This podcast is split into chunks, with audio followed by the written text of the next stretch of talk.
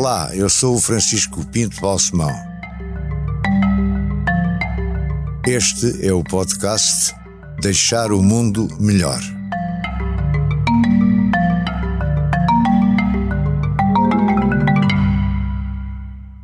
Joana, antes de mais nada, muito obrigado por ter aceito este convite.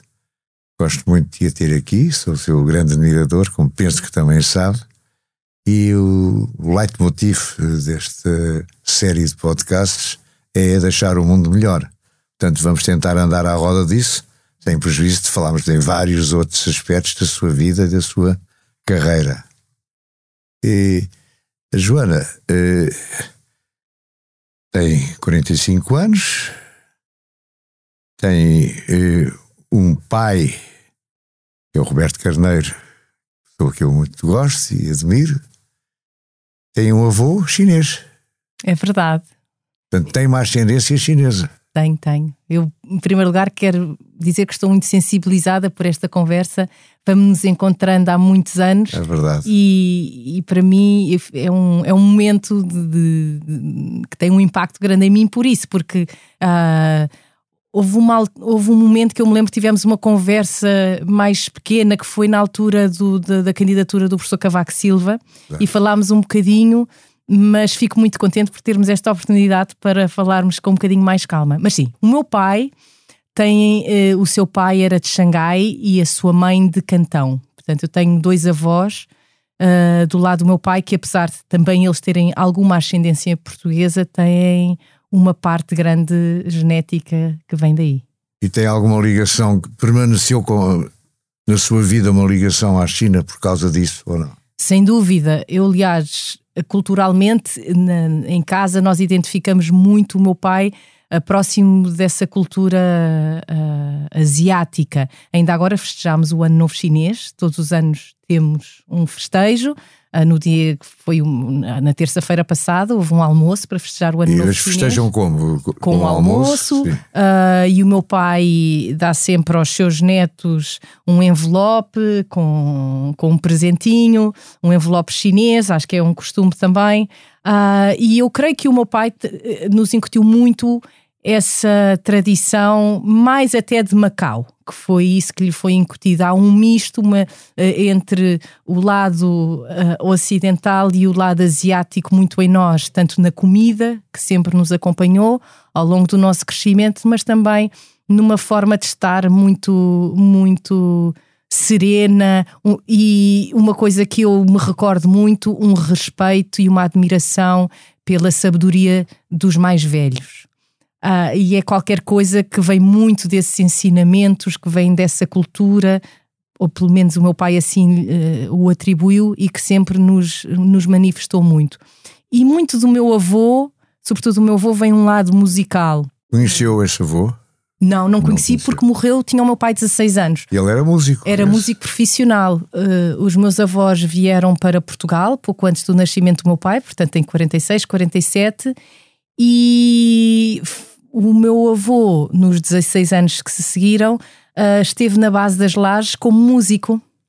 Falavam um pouco ou mal português e foram para a base das lajes, para a base americana e teve lá a sua big band, o meu avô. E o que é que ele tocava? Tocava vários instrumentos, o seu instrumento principal era o violino e o clarinete.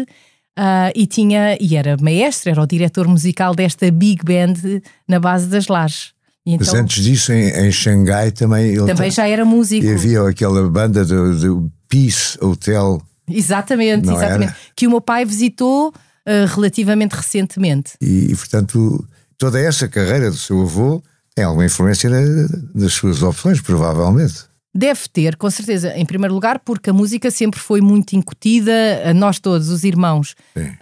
Um, e porque a minha avó sempre conhecia a minha avó a cantar constantemente. Quando os irmãos Carneiro vieram para Portugal, eles próprios, para, para sobreviverem, para viverem, cantavam.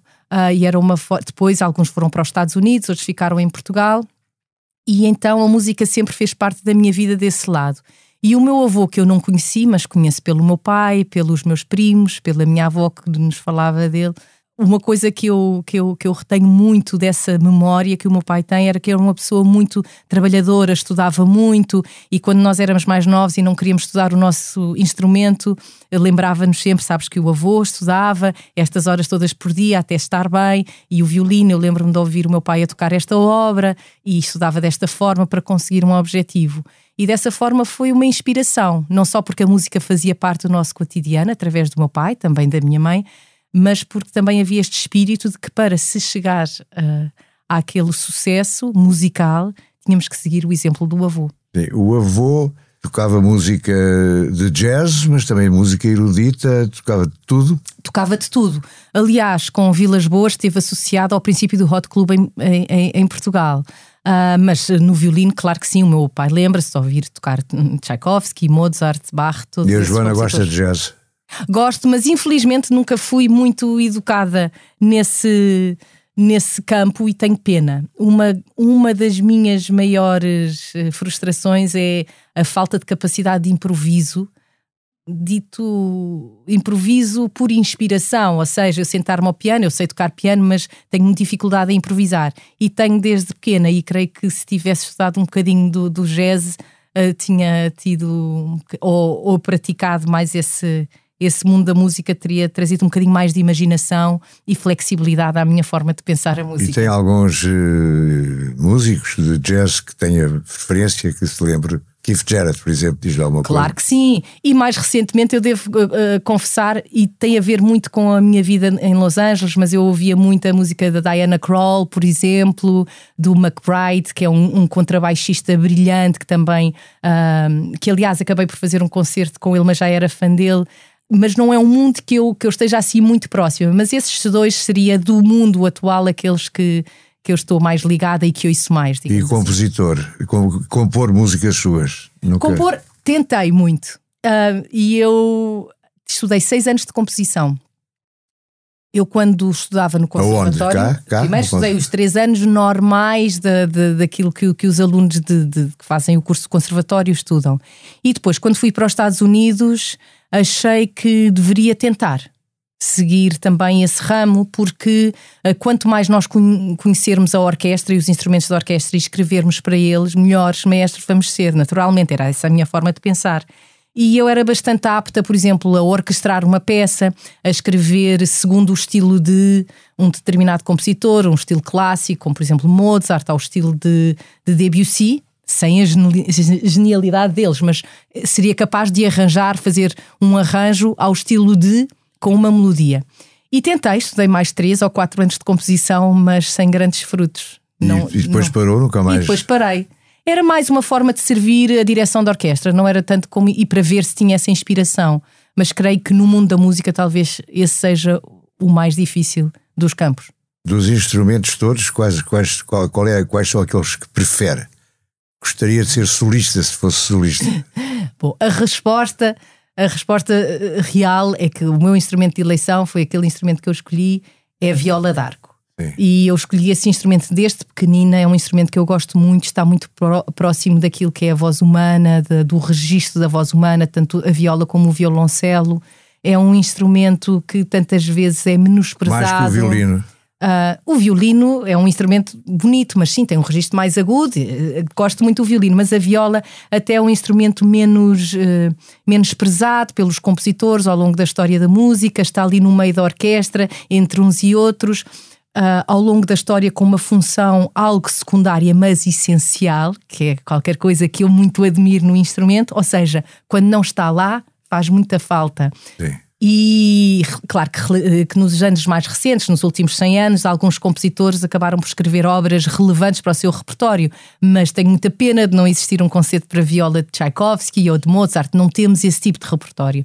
Uh, eu diria que esse é o meu instrumento do coração mas gosto muito de assim se tivesse uh, acho que a orquestra como todo é o meu instrumento, é a minha é o e meu grande amor. De sopro, sabe tocar algum? Hum, eu estudei alguns deles, como tenho muitos irmãos, havia-se instrumentos em casa. Estudei flauta, transversal um pouco, estudei oboé, tinha uma irmã que estudava oboé, estudei um bocadinho de clarinete, mas lá está, foi sempre para me ajudar a ser melhor maestro, maestrina, porque achava que quanto melhor conhecesse como é que estes instrumentos produziam o seu som fisicamente melhor, eu poderia servir a minha, a minha arte, digamos Na assim. Percussão nunca fez experiência? Sim, estudei um bocadinho e é muito difícil. É um, é, é um mundo muito difícil porque tem que se ser excelente em, em, em instrumentos variadíssimos, com técnicas muito, muito complicadas.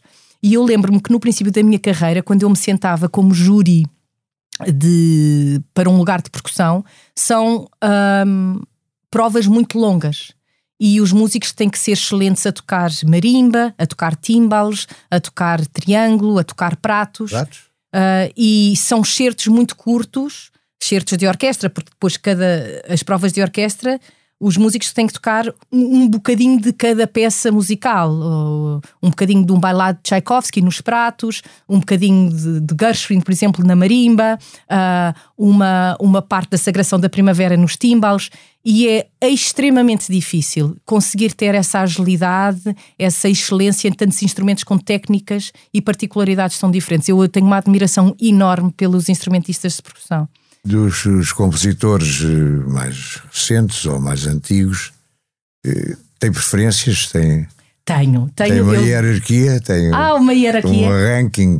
Uh, não, não há um ranking, porque um, acho que todos os, todos os tempos que passámos na história da música me inspiram por razões diferentes. Eu, por exemplo, agora eu sento-me ao piano e toco muito o contrapunctos de Bach há um que é um em particular que eu estou muito próxima disso, mas uh, uh, ainda agora fiz uh, as cantatas, a oratória de Natal, peço desculpa, de Bach, mas é um compositor que eu não dirijo muito, mas é um compositor que eu admiro, que dá uma paz, que, que, que onde, em que existe uma uma complexidade enorme do ponto de vista contrapontístico, como é que uma pessoa, um ser humano consegue colocar quatro, cinco vozes a, a, cantar ao mesmo tempo de forma tão diferente, mas tão coerente.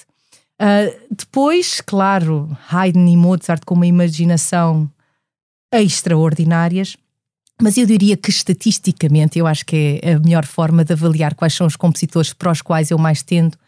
Os compositores que eu dirijo mais são Stravinsky, uh, Beethoven, Brahms, Schumann, quando me deixam, porque Schumann não é um compositor que muitas orquestras uh, planeiem. Uh, e muita música do nosso tempo. Sem dúvida, estou muito próxima daquilo que é a criação contemporânea. Quem, por exemplo? Uh, John Adams, quem me conhece sabe que é um dos compositores, é um compositor americano uh, que eu dirijo muito. Mas o Luís Tinoco, que eu sei que fez o genérico deste é podcast, é talvez um, o compositor português da qual eu esteja mais próxima e ainda agora em Espanha toquei uma das suas obras é um compositor que eu acho que tem uma, uma, um afeto na sua música, ao mesmo tempo que tem uma excelência na forma da, escrita que me interessa muito. Então eu diria em Portugal o Luís Tinoco, Pinho Vargas, são compositores uh, com os quais eu sinto uma, uma proximidade grande. Internacionalmente eu diria o, John, o John, John Adams, o James Macmillan, que é um escocês, eu chamo-lhe o Bach do, dos nossos tempos, porque é uma pessoa que, como Bach, ao fim de semana escrevia as peças para a sua paróquia. Sim. Mas estamos a falar de um compositor eh, que é tocado nas maiores salas de todo o tempo, portanto é, é o mesmo barro dos nossos tempos. Gubaidulina é outra compositora, Kaya Sarearro, outra compositora. Enfim, há um grupo de, de, de compositores uh, contemporâneos. Quando vai dar um quando vai dirigir Sim. uma orquestra, qual é o seu grau de decisão e de autonomia na, na construção do programa? Pode impor quero isto, quero aquilo, ou vem-lhe dizer só tocamos isto e só tocamos aquilo? o meu grau de autonomia vai sendo cada vez maior com, com, com, as relações que nós vamos estabelecendo com, com as orquestras. No princípio da minha carreira era muito difícil, até porque ainda não tinha uma grande personalidade, não sabia sequer não é só aquilo que eu gostava, mas aquilo que eu sabia fazer. Mas eu agora tenho um grau de autonomia grande. Por exemplo, quando vinhamos para cá, recebi um e-mail da minha agente sobre um concerto que vou fazer na Finlândia. E esse programa espelha muito como é, que como, é que, como é que as coisas são montadas. Eles propuseram uma peça para piano de um compositor finlandês, que eu aceitei, e depois eu construí o resto do programa uh, à, à, minha imagem, com peças então, da é minha eleição. É não, não, eh, eu sugeri é depois. eu, eu, normalmente pronto, sugiro vamos. uma série de peças Sim. e depois as próprias orquestras têm que tentar ver se já tocaram, se essa peça já, já está nessa, nesse ano, se foi tocada há pouco tempo. Acabou por ficar eh, uma peça de um compositor finlandês também, que eu gosto muito, que é o Magnus Lindberg, e a Sétima Sinfonia de Beethoven. Ah. Então ficou bem, bem fechado. Ficou muito bem. E é assim, é, é como em tudo na vida, é dar um pouco e receber. Uh, muito disso em relação com as orquestras. Eu aceito quase sempre as sugestões, sobretudo da música uh, que é dos países ou música contemporânea. Acho que isso é importante. E depois, normalmente, pedem-me para as peças grandes da segunda parte, as sinfonias. Para é, umas clássicas, não? Sim. E como é que é? Chega à Finlândia, por exemplo, Sim. orquestra que nunca não conhece. Sim nunca, nunca, nunca tocaram consigo, nunca. Sim. E como é que é? Os músicos normalmente, profissionais, claro. sabedores, dizem lá vem mais esta, se calhar. Sabe, devem pensar isso. É. Não sei o que é que pensam. Como é que se faz? Uh... Como é que se ataca no sentido positivo da palavra uma, uma orquestra desconhecida? Por acaso esta orquestra já a conheço, já trabalhámos juntos, mas isso é uma pergunta eh, extremamente pertinente. E um, aquilo que eu consigo controlar é a minha preparação e eu tento não pensar muito nesse assunto. Normalmente, se eu sei bem o texto musical, as coisas correm bem. Uh, e o mundo da Escandinávia, por exemplo, é um mundo que eu conheço bastante bem. Conheço bem a forma de estar das orquestras. As orquestras são muito. Trabalhou com o Salonen. Trabalhei, trabalhei. Grande maestro. Grande maestro, grande compositor, também, também dirijo muito sim, a música sim. dele. Mas, e... mas desculpe, te interrompi agora. Não, não, mas.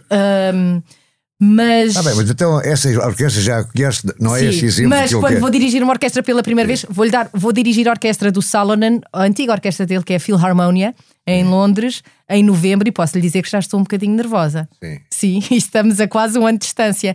E agora chegamos a. estamos a finalizar o programa também. Um, e posso lhe dizer que é a primeira vez que vou dirigir essa orquestra e estou um bocadinho nervosa. Mas chega lá, estão aqueles músicos Exato. já com anos de carreira. Claro. Que se calhar pensa que lá vem mais uma. Ainda por cima uma miúda, é novíssima e tal. É que ela sabe disto. Como é, como é que se conquista? É através do, do primeiro através violino? Gesto, há, há, há chefes Há chefes de naipe, mas, mas sobretudo é aquilo que nós transmitimos com o nosso corpo fazer sentido. Uh, os músicos sentirem que há uma inspiração, que há uma forma séria de estar na música, que nós dominamos bem o texto musical. Porque um, isso, isso é o mais importante, é nós conseguirmos inspirar, mesmo que eles não gostem muito da nossa, vamos dizer, faltando um, uma palavra melhor, da nossa interpretação, um, se fizer sentido, isso passa por um gesto que faz sentido, por manter a orquestra coesa, por saber respirar com a orquestra, por saber às vezes esperar por um músico que precisa de mais tempo, por saber reagir à coisa certa. Esperar por um músico, o que, que, é que se quer dizer? Da mesma forma que quando conversamos Sim. e um ator está a, a conversar com o outro, tem que esperar que o outro diga o texto antes de, para que haja tempo para que a emoção seguinte faça sentido. Sim. E dizer um texto musical é exatamente a mesma música. Quando um músico está, está a tocar, por exemplo, o princípio do Prélude à l'après-midi d'enfant, que é um Sim. exemplo extremo, que é a flauta que toca sozinha, nós temos que saber esperar pelo fim dessa frase para fazer entrar a orquestra no momento certo. E os músicos têm que ter essa autonomia e têm que sentir que nós estamos a impor até um certo ponto, em que eles próprios não perdem a sua identidade e a sua forma de expressar aquelas melodias que eles estão a tocar. Os músicos olham constantemente para o maestro? Não olham constantemente, Eu, mas muitas têm... vezes estou em concertos, fixo um ou dois, e há uns que não olham, garanto, estão só a olhar para a pauta. Sim, mas uh, sentando, sent, nós sentamos-nos de uma forma que seja possível olhar para a partitura e ter sempre uma visão do gesto. Portanto, isso faz com que o gesto do mestre tenha que ser extremamente correto, direto e que queira revelar exatamente qual é a intenção que o mestre tem. E quão mais concreto, reto e direto e claro for esse gesto, mais sucesso nós temos junto de uma orquestra, mesmo que não nos conheça. Mas deixe-me só insistir, porque eu acho claro. que isso é importante. Claro que sim. Chega a uma orquestra, vai, vai dirigir uma orquestra que não, que não, que não conhece. Sim. E vão, vão, vão tocar o Prélude da Primeira Danfone. Uh, já toda a gente conhece, uh, a maestra conhece, eles conhecem, mas têm de se encontrar. Claro. fala com eles, faz uma. lê-lhes, diz-lhes qual é a sua interpretação daquela obra que vão tocar. Não. Ou, é, ou põe-nos a tocar e vai corrigindo. Exato. Isso Interrompe nasce, muito. uh, tenta interromper o mínimo, mas há um equilíbrio grande entre deixar as coisas por ensaiar e não encarar os problemas e tentar resolvê-los e deixar a orquestra tocar. E esse limite, esse equilíbrio vai-se conseguindo com a experiência. Ou seja, há coisas que a orquestra não precisa que o mestre diga que estão erradas, Sim. porque de um dia para o outro se resolvem. Pode ser porque é a primeira vez que estão a tocar uma peça juntos. Sim. E as orquestras são excelentes hoje em dia, têm um nível muito alto. Portanto, há coisas que se resolvem naturalmente. Uma nota errada, uh, que seja evidente, um ataque que não seja junto ou que não seja correto. Aquilo que o mestre pode tentar fazer é. Uh, que deve tentar fazer é moldar um som que pode ser naturalmente heterogéneo, pode ser, enfim, uma arcada que não corresponde à intenção que nós queremos dar. Se nós precisamos de um som mais marcado, precisamos de uma arcada, arcada diferente, precisamos de uma forma de produzir o som num instrumento de som, num instrumento de sopros de uma forma diferente, e o mestre está ali para, para interpretar isso, para ver o que é que consegue mudar para chegar ao som ideal mas isso é um equilíbrio que se vai conseguindo com, com a experiência. Mas e, eu acho. E, e, e, consegue ser teimosa? Ah, eu, eu, tenho um disco do, de um ensaio do Bruno Walter ah, em que ele volta atrás. Não, não, Mr. Não sei quantos, claro. que era o músico. É assim. É verdade. Vamos lá outra vez. Começam. Não, não, não. Quer dizer, e o, uma parte daquele disco é, é ele a interromper e a dizer que não está bem. Sim, é muito importante um, chegar ao fim. Ou seja, quando há um problema, resolvê-lo até ele estar resolvido. Isso é muito importante na nossa relação com as orquestras. Os músicos sentem-se frustrados quando há um líder, um maestro, que não tenta resolver os problemas até ao fim. Um, e lá está o equilíbrio que vamos ter que encontrar. Uh, e por vezes eu até fico no fim com determinada secção, se não consigo resolver um problema, vamos dizer, com um naipe de violinos ou de violoncelos, no fim do ensaio digo vamos ficar estes últimos minutos só com estes músicos a tentar resolver esse problema. E fica isso, só aquele naipe. Exato, portanto, isso acontece muitas vezes. Acontece. Na planificação, porque não vale a pena os outros 90 estarem presentes para um problema que tem que ser resolvido com, com um núcleo mais restrito. Dos maestros que conhece e que já viu trabalharem, quais são aqueles que mais a impressionam? Dos que, dos que fazem parte do, do, do uh, dos nossos tempos mais recentes, eu diria que o Bernstein, sem dúvida, que foi uma das razões pelas quais eu decidi seguir a direção da orquestra, por causa da gravação do disco do West Side Story que passou na televisão nos anos 80. Eu ah, foi por aí? Foi muito a por sua aí. motivação parte E os daí? meus pais gravaram um, isso numa cassete VHS. Eu lembro-me que vinha da escola muitos dias para, e punha essa cassete. E, e o Bernstein sempre foi uma grande, um motivo de grande admiração porque era um excelente maestro, pianista, pedagogo, uh, compositor e era uma aspiração chegar a pelo menos a um deles. Muito extrovertido. E muito extrovertido, sim. E claro, o facto de ter, ter presenciado muitos concertos, eu própria tocar música, fez com que tudo seguisse este caminho. Mas eu digo, o Bernstein foi a minha primeira referência. Eu acho que depois Carlo Maria Giulini eh, foi outro outro maestro que me marcou muito pela sua, pela sua relação muito séria, muito profunda, quase religiosa com a música. Uh, a forma dele trabalhar a música, com a, a forma como aborda o, Bra o compositor Brahms, o afeto que lhe confere, tentar ir ao encontro da imaginação do compositor e com isso construir o som, foi qualquer coisa que me afetou sempre muito. Dos mestres no nosso tempo, eu diria Abado ainda, a Salonen, que é um dos meus mentores, e desta geração mais nova, por exemplo, o Petrenko, que está à frente da, da, da Filarmónica de Berlim, acho que é um maestro uh, muitíssimo interessante e que uh, muito sério e que faz aquilo que nós todos aspiramos, é tentar simplesmente num ensaio uh, fazer o melhor possível. Isso nota-se. ele diz muito: I just want to do the right thing. Sim. Já assistiu a ensaios, por exemplo, do Petrenco? Do Petrenco, não. Nunca nos encontramos. Como somos mais ou menos da mesma geração, temos esse problema. Os mestres têm este problema. Hum. Nunca nos encontramos.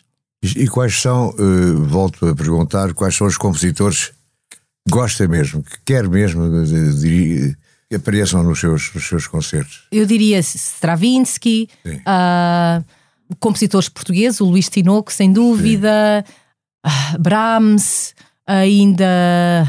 Enfim, deixe-me deixe ver o que. Olha, Wagner nunca se atreveu. Wagner. É, o meu sonho seria, sem dúvida, dirigir Tristão e Isolda. Ah, Acho que essa é a minha ópera preferida e talvez é? a ópera que eu tenha visto mais ao vivo. Gosta muito de ópera? Gosto muito de ópera. Ópera é o que eu gosto mais de dirigir, mas é o mais difícil. Não conseguiria só dirigir ópera também por razões pessoais, porque implica muito tempo de deslocação, mas ópera é onde eu aprendo mais. É a forma de arte, como o Wagner dizia, completa. Uh, tem encenação, tem texto, libreto, tem música e é onde eu aprendo mais. Agora vou para, para Londres fazer um projeto desse e, é, e lá está. Eu, eu trabalho muito em ópera contemporânea, muito embora vá dirigir a primeira Tosca no próximo ano. Ah, é? Mas agora vou. Aonde? Uh, em, em, Inglaterra. Sim, mas em, Uh, na Opera North.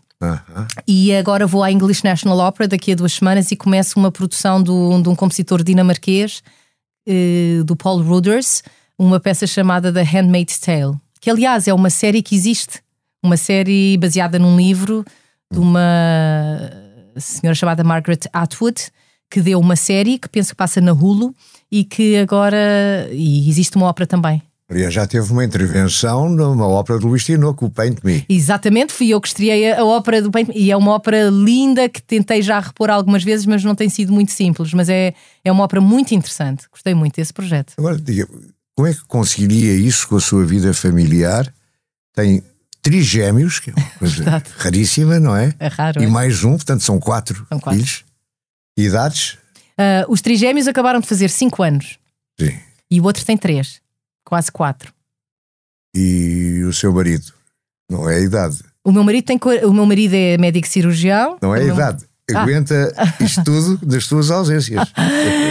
Bom, nós temos uma, uma gestão familiar muito muito especial, aliás, todas as famílias dirão isto, não é? Uh, mas nós realmente, tendo tido quatro filhos em 15 meses, torna as coisas é um bocadinho notável, complexas. É um recorde. Sim, mas nós temos como propósito passar o máximo de tempo possível e isso faz com que o, os nossos filhos viajem uma grande parte das vezes comigo. Portanto, algumas viagens faço sozinha, mas é raro. É muito raro. Outro dia, por exemplo, quando eu consegui apanhá-la. com eles estava em Espanha, acho eu, Mas não com é? eles, com para, todos. Para convidar para estarmos aqui hoje. Estava com eles? Sim. Sim. Assim? Eu, aliás, tento trabalhar mais na Europa. É muito raro agora ir aos Estados Unidos. No próximo ano vamos aos Estados Unidos, mas provavelmente até com eles. E hum. já estamos a planear, talvez, ir à Austrália e à Nova Zelândia daqui a dois anos também todos juntos. É então, é tudo uma questão, uma questão de, de, de planeamento, de, de planificação. Uh, orquestras portuguesas, teve a experiência até há pouco tempo. Sim com São Carlos, não é? Exato. A Orquestra Sinfónica. anos. Funcionou bem isso. Eu gostei muito, aprendi muito, uh, gostei muito e vou ser muito sincera. Ainda agora acabou, é muito difícil falar uh, de uma forma distante e racional e ponderada no assunto, mas eu gostei muito, sobretudo, do trabalho com os músicos. Acho que quando nós trabalhamos tanto tempo com um grupo de músicos, criamos laços muito grandes, musicais. Mas essa orquestra toca poucas vezes, não é? Uh, toca aqu aquilo, enfim. Uh, não, a orquestra tem uma atividade regular. Nós fazemos, não fazemos tanta ópera como, como possível, porque também não existe um orçamento. A ópera é das coisas mais caras, mas a orquestra toca todas as semanas, faz concertos sinfónicos, projetos educativos, faz ópera, mas sim, seria muito importante ter uma, uma atividade muito mais uh, forte no campo operático e também fazer muitos mais concertos sinfónicos uh, com o, o, todo instrumental que tem, que são mais de 90 e músicos. E a da Gulbenkian? Também trabalho muitas vezes, trabalhei durante muitos anos com a Orquestra Gulbenkian. Qual é melhor? Com isso é como escolher os nossos filhos, quase. Mas são as duas a minha família. Enfim, trabalhei uma, mais de uma década com uma, quase uma década com outra. Não, não me peçam para escolher. Mas lá está. Eu também creio que não tenho ainda a distância suficiente para analisar de uma forma racional, digamos assim. Deixar o mundo melhor tem o patrocínio da Hyundai. Juntos avançamos para uma mobilidade mais sustentável. Porque o que move a Hyundai hoje é garantir um mundo melhor às gerações de amanhã. Hyundai. Mudamos o futuro. Agora gostava que me contasse uh, toda a sua vida, que já é riquíssima, tão nova. Uh, o que é que já fez para deixar o mundo melhor e o que é que quer ainda fazer para deixar o mundo melhor?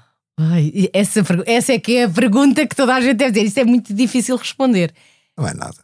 Ai, para mim é difícil, porque. Depois tudo o que já contou. Né? Não, é difícil, é muito é difícil. E até, e até lhe digo uma coisa, porque a minha vida teve esta mudança radical há 5 anos e eu acho que. Bom, não conheço muitas pessoas que tenham tido cinco, quatro filhos em 15 meses, mas nós vamos por um caminho e eu fui mãe tarde, fui mãe aos 40 anos. E antes desses 40 anos trabalhei quase 20 profissionalmente. E então nós seguimos este caminho, este caminho e ter tantos filhos num curto espaço de tempo, ou ter filhos, ah, mas tive quatro filhos em 15 meses e é como se houvesse um reset. Ou é, é uma mudança radical mesmo. Ou seja, não é possível continuar o caminho exatamente como vinha antes com esta nova circunstância. E estes anos todos têm sido uma adaptação também de qual será o meu contributo para este mundo. Um, eu, eu creio que o, o, meu contributo como artista tem que estar sediado, em primeiro lugar, na produção contemporânea. Em estimular ao máximo que os compositores do nosso tempo, os criadores do nosso tempo, possam ter oportunidades para ver as suas vozes, que são um espelho de quem nós somos, uh, na, na sua música, nos seus textos. Isso, para mim, é o meu objetivo, digamos assim, uh, como artista que pode realmente estimular uh, quem nós somos como, como o pensamento humano. Uh, eu não sou criadora, como lhe disse, tentei criar, mas eu creio que o papel de um maestro, de um diretor musical é muito esse: estimular a criação artística para que possamos um dia lembrar quem somos através da arte. Isso, para mim, gostaria que o meu legado, se eu, se eu o tiver, passasse muito pela, pela relação com a contemporaneidade, sem dúvida.